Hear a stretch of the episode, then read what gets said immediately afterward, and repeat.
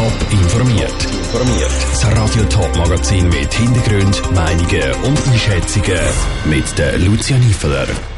Welche Bedeutung die Ulmer Messe St. Gallen für die Region haben und wie die Thurgauer Parteien zu der geplanten Steuersenkung stehen, das sind zwei von den Themen im Top informiert. Sie gehören zu den grössten Veranstaltern in der Ostschweiz, die Ulmer Messe St. Gallen. Mehrmals im Jahr sind auf dem Ulmer Gelände Ausstellungen, Konzerte oder Kulturveranstaltungen, so zum Beispiel die Ulma selber oder die Ostschweizer Berufsmesse OBA. Das lockt immer Hunderttausende von Leuten in die Stadt und die Region.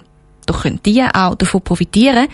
Die Hochschule St. Gallen hat jetzt eine Studie herausgebracht, die zeigt, dass die Ulmermessen wirtschaftlich sehr wichtig sind für die Region Ostschweiz und darüber hinaus. Welche wirtschaftliche Wertschöpfung die Ulmermessen für die Region haben, hat Jonas Mielsch vom Studienleiter Daniel Zwicker-Schwarm wissen. Wir haben eigentlich drei Gruppen, die wir erstmal unterscheiden. Zum einen die Olmer Messen selber als Veranstalter, die Lohn- und Sachausgaben in der Region tätigen. Dann haben wir zum anderen die Gruppe der Aussteller und Veranstalter, die hier auf dem Messegelände aktiv sind. Und schließlich die über 700.000 Besucherinnen und Besucher der Messen und Ausstellungen, die beispielsweise Einkäufe tätigen, in der Region übernachten und ähnliche Ausgaben tätigen. Jetzt äh, könnte man ja meinen, als Veranstalterin, die Olma, die profitiert am meisten. Das ist ja aber nicht so, sondern es hat ja noch andere, die von der Ausstrahlung der Messe profitieren. Genau, also zum einen haben wir natürlich die äh, Unternehmen, die hier als Aussteller tätig sind. Das sind zum großen Teil auch Unternehmen hier aus der Region und aus der Ostschweiz. Und für die hat die Messe eine wichtige Schaufenster, aber auch eine wichtige Absatzfunktion. Zum anderen haben wir natürlich das Beherbergungsgewerbe, die Gastronomie. Die profitieren beispielsweise von Teilnehmerinnen und Teilnehmern der Kongresse, die hier in der Olma stattfinden, die ja teilweise, ich denke an die medizinischen Kongresse, auch ein großes überregionales Publikum anziehen, das dann auch hier vor Ort unter Unterkünfte und ähnliches nachfragt. Haben sich sonst noch Effekte gezeigt, die sich der Studie positiv rauskamen, wo man positive Effekte sehen kann? Was wir äh, deutlich äh, sehen konnten, ist eben, dass die Ausgaben, die hier im Zusammenhang mit der Olma getätigt werden, eben auch zu Folgeausgaben, zu sogenannten Multiplikatoreffekten in der Region äh, führen, sodass am Ende des Tages eben die Wertschöpfung hier in der Region deutlich gestärkt ist. Der Studienleiter Daniel Zwicker-Schwarm im Interview mit dem Jonas Mielsch. Die Studie die ist auch wichtig für die Ulmer Messe selber. Mit der Erkenntnis können sie sich nämlich für die Zukunft rüsten. Steuern zahlen, das macht ja eigentlich niemand gern. Und gerade darum dürfte die Thurgauerinnen und Thurgauer freuen, dass die Regierung die Steuern aufs nächste Jahr senken will. Das bei einer roten Null im Budget. Und dabei wird der Vorschlag von der Regierung sogar noch überboten. Gleichzeitig gibt es aber Stimmen, die den Steuerfuss gleich lassen Zum ersten Mal haben heute die Thurgauer Kantonsrätinnen und Kantonsräte die Klinge gekreuzt und der Patrick Walter hat mitgelesen. Die Parteien haben sich im Grossen Rat in Stellung gebracht. In der Eintretensdebatte haben sie ihre grundsätzlichen Positionen erklärt. Den Einstieg macht der Mitte-Politiker und Präsident der vorbereitenden Kommission GfK, Dominik Dietzi. Er stellt sich hinter die geplante Steuersenkung um 5 Prozentpunkte der Regierung. Eine maßvolle Steuersenkung ist aus Sicht der GfK angezeigt. Zu Übermut besteht aber kein Anlass. Ein Jojo-Effekt beim Steuerfuß oder gar ein weiteres Sparprogramm sind unbedingt zu vermeiden. Dass die Steuern unter Umständen in einem Jahr gerade wieder aufgeschraubt werden das glaubt der Vico Zand von der SVP nicht. Die SVP-Fraktion möchte hier auch dem Regierungsrat ein Lob aussprechen, dass er von sich aus eine Steuerfußreduktion von 5 Prozent vorschlägt. Wir sind aber der Meinung, dass diese 5 Prozent zu konservativ sind. Er plädiert darum für eine Steuersenkung von 7 Prozentpunkten. Sogar noch einen Schritt weiter geht die FDP. Sie wünscht sich nämlich satte 10 Prozentpunkte weniger Steuern, erklärt Christiane Vize im Rat. Dies nicht einfach aus dem hohlen Bauch.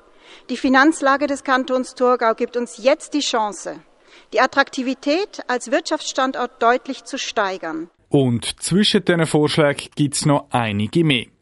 Gegen eine Steuersenkung stellen sich aber die linken Parteien, zum Beispiel Sonja Wiesmann von der SP.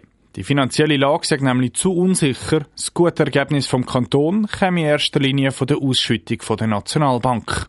Vor diesem Hintergrund eine Steuersenkung von 5% oder noch mehr kann und wird die Fraktion SP und Gewerkschaften nicht unterstützen.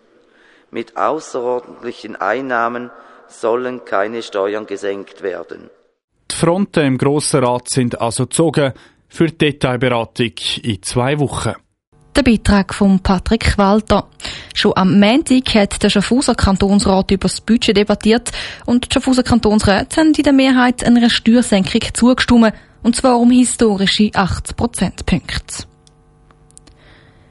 Viele Corona-Ansteckungen passieren aktuell in den Schulzimmern. Die Meinungen darüber, wie die Kinder und die Jugendlichen besser geschützt werden und welche Rolle die Schule spielen soll, gehen auseinander. Die Haltungen von Politik und Bildungsexperten im Beitrag von der Cosette Espinosa. Hohe Fallzahlen, verunsicherte oder auch hässige Eltern, Lehrpersonen am Limit.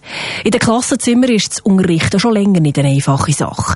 Dazu kommt, dass Pooltests an Schulen, also die wöchentlichen Späutests in den Kantonen, unterschiedlich gehandhabt werden. Genau dieser Punkt müsste besser laufen, ist die Präsidentin der Nationalrätlichen Gesundheitskommission, Ruth Humbel, überzeugt. Ich meine eigentlich, dass vor allem Bildungseinrichtungen, Schulen, Hochschulen, Fachhochschulen unbedingt die Pooltests durchführen das geht ja vor allem bei den Schulen um Schutz von jungen Leuten. Das muss gemacht werden. Da muss der Bund auch mehr Druck machen auf die Kantone, dass das durchführen. Außerdem würden die Pooltests ja vom Bund gezahlt, betont Ruth Humbel weiter. Auch die höchste Lehrerin von Schweiz, Dagmar Rösler, hat bisher nur gute Erfahrungen können sammeln mit den Pooltests an den Schulen. Und da haben sich die Spucktests, die, die Pooltests sehr bewährt, weil man dort positive Fälle unter Schülerinnen und Lehrer sehr schnell erkennt und sofort kann reagieren Trotzdem gibt es noch gerne Kantone, die mittlerweile auf die Pooltests verzichten. Unter anderem der Kanton Bern. Das, weil sich nur die Hälfte der Schülerinnen und Schüler an diesen Späutests beteiligt haben. Nochmal Dagmar Rösler. Ich bin aber nach wie vor der Meinung, dass man es aufrechterhalten und muss sagen, immerhin 50 Prozent werden getestet. Die grüne Gesundheitspolitikerin Katharina Prelitsch betont, dass gerade die Schule mehr müsste informieren bei den Teenies in Sachen Corona-Impfung. Also müsste vor allem einfach Thema sein, dass man mit den Jugendlichen darüber redet, was sind Gefahren und was eben nicht. Und gerade bei ihnen geistert die Fake News, dass junge Männer nachher Erektionsprobleme haben und junge Frauen nicht mehr schwanger werden können. Ganz anderer Meinung ist dort Dagmar Rösler, die entgegnet. Also Lehrerinnen und Lehrer haben Massnahmen einfach umzusetzen, die vom Arbeitgeber kommen. Die Schule ist und bleibt ein neutraler Boden. Lehrerinnen und Lehrer dürfen nicht weder auf die eine noch auf die andere Seite sich da positionieren. Der höchste Gesundheitsdirektor von Schweiz, der Lukas Engelberger, glaubt an die Wirksamkeit von Pooltests in Schulen, weil es ein Mittel ist, die Schulen offen zu behalten und Klassenquarantäne zu verhindern. Aus einer gesundheitspolitischen Sicht ist es sinnvoll, die Erfahrungen damit sind gut, die Logistik ist anspruchsvoll, aber bewältigbar. Meiner Meinung nach lohnt sich das. Wie viele Verschärfungen sind nötig, um auch die Kinder und Teenies in den Schulen besser zu schützen? Diese Frage dürfte weiterhin heiß diskutiert werden, weil es eben Sache ist von den Kantonen. Top informiert, auch als Podcast. Mehr Informationen gibt es auf toponline.ch.